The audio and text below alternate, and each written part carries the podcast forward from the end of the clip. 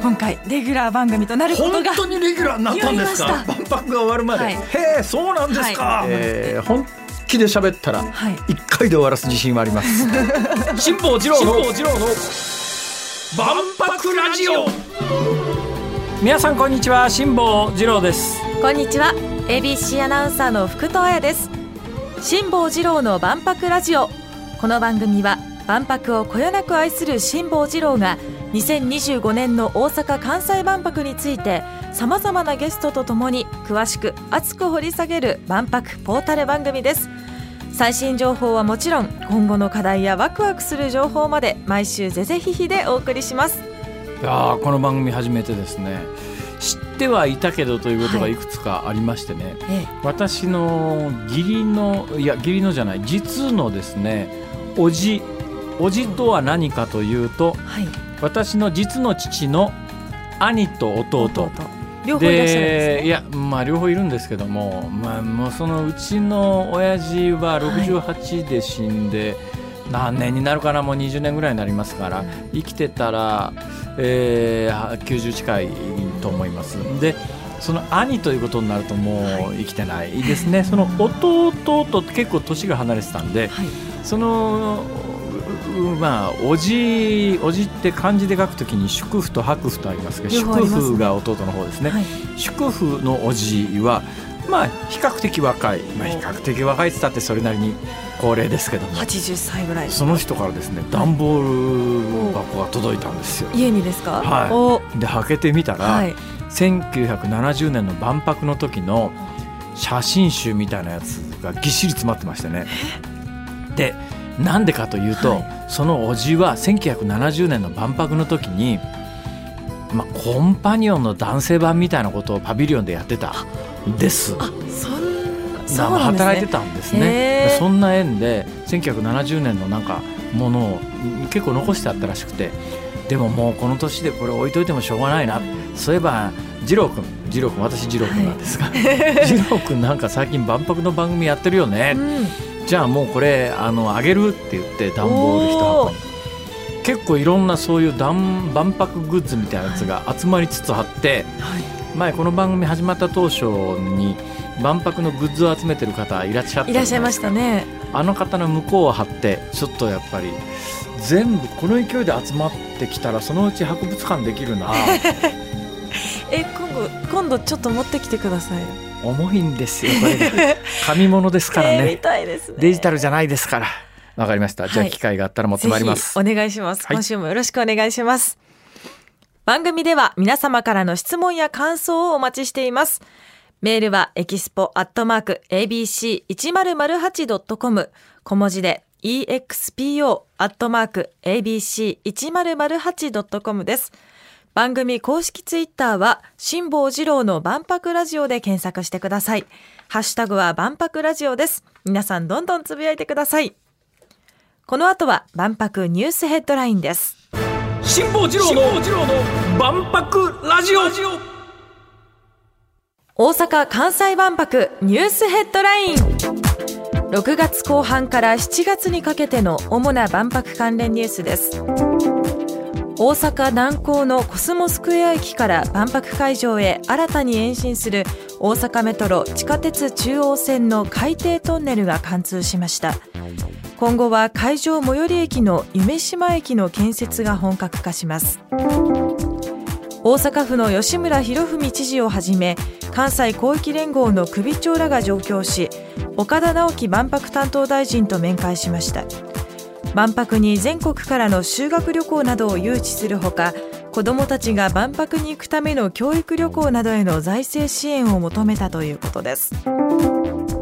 万博プロデューサーの一人メディアアーティストの落合陽一さんがプロデュースするパビリオンの建設業者が決定しました。去年の8月に一度入札不成立となりましたが施工内容を簡素化し予定価格を6億4000万円からおよそ11億8000万円に引き上げた上で再度募集したところ落札する業者が現れたということです。一方で着工目前まで進んでいるパビリオンもあります。パナソニックグループは今月12日今月から始まるパビリオン建設の起工式を行いました。心の中の世界の冒険がテーマで地球環境課題の解決に向けた取り組みを紹介します。完成は再来年1月の予定です。海外勢のパビリオン建設の申請がまだ1件も出されていないことが明らかになりました。各国が建設費を出すタイプでは万博協会が建設発注の代行などを行う案が検討されています。このニュースについてはこの後国の万博推進室担当者に話を伺います。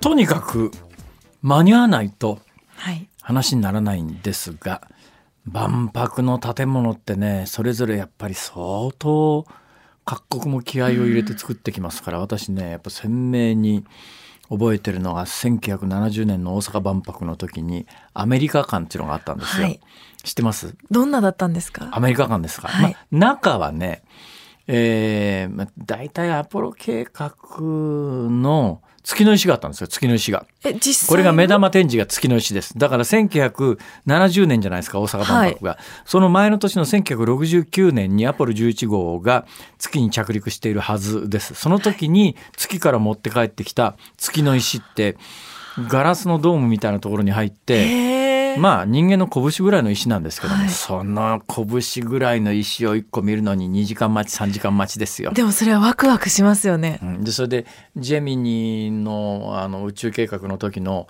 現物の宇宙船だとかですね、はい、ソ連も同じような宇宙展示が中心だったんですね。うん、で、えー、ソ連の建物ってねなんか三角形の巨大なビルみたいな感じの建物なんですがアメリカ館は地面にめり込んでるような平面なんですよ。平らなんです。地面にめり込んでるような？あの簡単に言うとね、はい、エアドームの元祖みたいな感じだと思います。元祖かどうか分かんないですけど 私が見たのは世界で初めてですね、えー、エアドームってどういうものかというと、はい、うんそうですね。皆さんが馴染みがあるのは東京ドームですよ。東京ドーム行ったことあります？あります東京ドームってあのドームの内側の圧力を高くして、はい、その空気圧で天井を支えてるじゃないですか。そうなんですか？オーマイガそれは知らなかったです。え？え俺嘘言ってる？もしかして適当なこと言ってる？いや。そのはずですよ。だから、ね、あのドームの中って外より気圧高いはずですよ。だから空気で膨らましてるようなもんですだからまあえー、なんですかね。えー、でっかい浮き輪の中入ってるようなもんですよ。そうやって天井を支えてるんですがこのやり方を、はい、日本で私が初めて見たのは万博の時のアメリカ館。万博の時のアメリカ館っていうのがまさにそういうシステムで楕円形の建物なんですが、はい、建物というよりもまああの巨大な白い亀が地上で寝そべってる感じですね。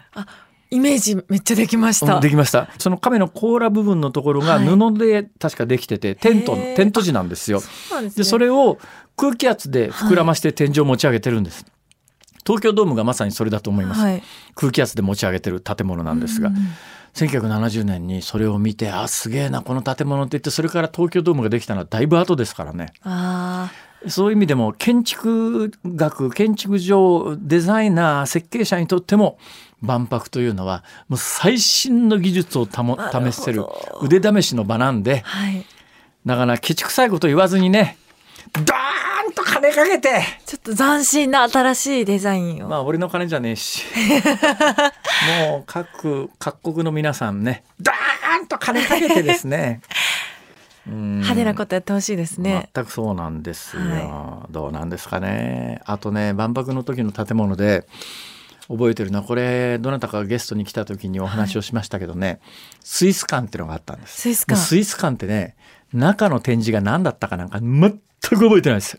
何にも覚えちゃいないですがその建物の美しさはああスイス行ってみたい。と。多分スイスのあの冬山みたいな雪山みたいなものをイメージして氷のイメージだったと思うんですけども、えー、ぜひあの気になる方はネットで1970年大阪万博スイス館で検索すると必ず画像が出てくると思います。いや当時の感動めっちゃ伝わってきますし。それで言ったらね、はい、建築物で言うと今ニュースの中に大阪メトロ地下鉄中央線が延伸、今コスモスクエア駅で止まってるのかな？そこが延伸されて、えー、万博の会場のあの夢島までちょ地下通っていきますよね、はい、私の希望としてはもうどうせトンネル掘るんだったらそのままぐーっと北に上がって京阪淀屋橋とつなげよう。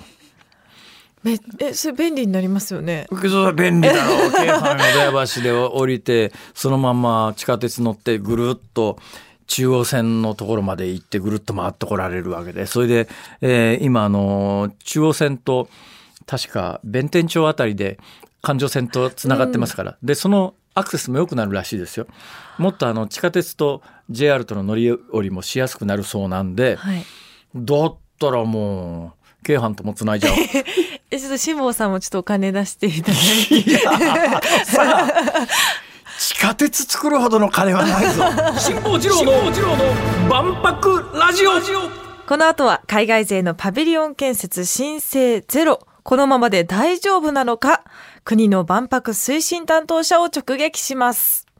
経済産業省博覧会推進室3時間兼室長の奥田修二さんです。よろしくお願いいたします。はい。経済産業省の奥田と言います。よろしくお願いいたします。ご苦労様です。お忙しい中ありがとうございます。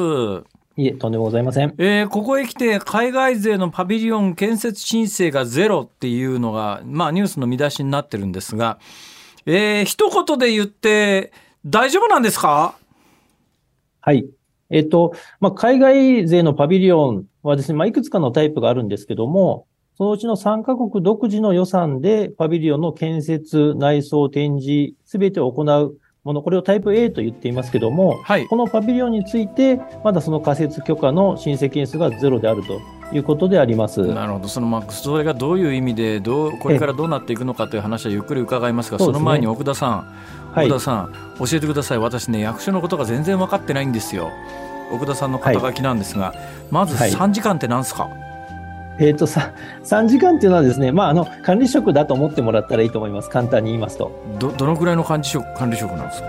えっ、ー、と、経産省で言いますと、お話は始まったばかりですが今日のところはこの辺でお別れです。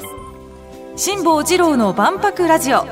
また来週土曜日のお昼12時にお会いしましょう。さようなら